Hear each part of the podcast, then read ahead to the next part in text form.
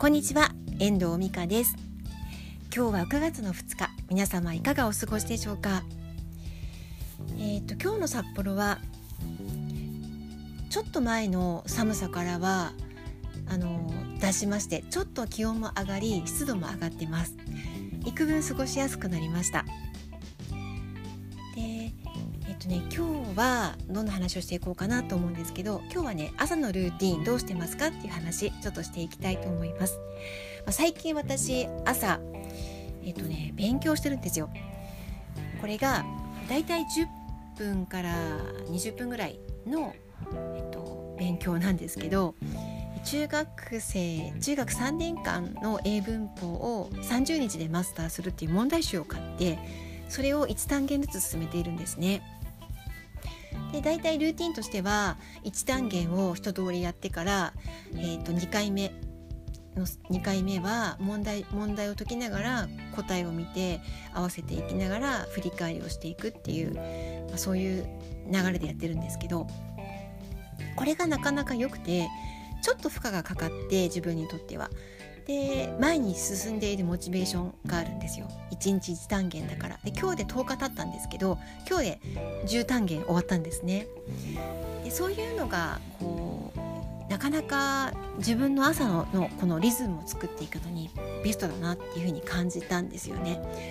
でその後に実は今日ねあの今もう一個勉強してることがあってこれは YouTube で勉強してるんですけど15分のたった15分の動画を見ただけだったんですけどこれがなかなか新しい言葉が出てきたりとかでも興味があって面白いことがあったりとかするので夢中で見るわけですね。だけど途中で疲れちゃうんですよ。頭がヒートアップしちゃうっていうの。であの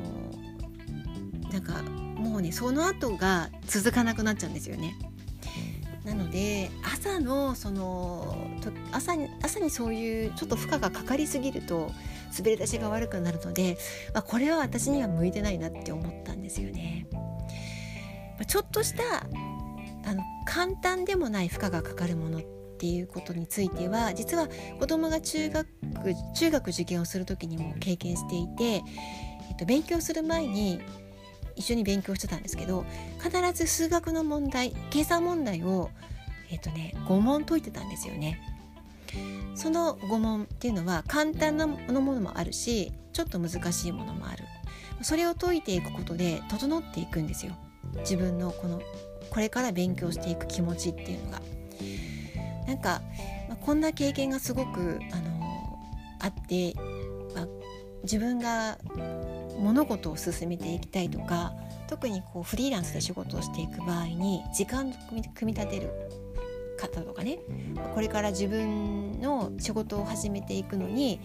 あのどうやって時間割を組み立てていくのかっていうふうに考えた時にモチベーションだったりとかその時間の配分とかを考えるとすごくいい形だなって思ったんですよね。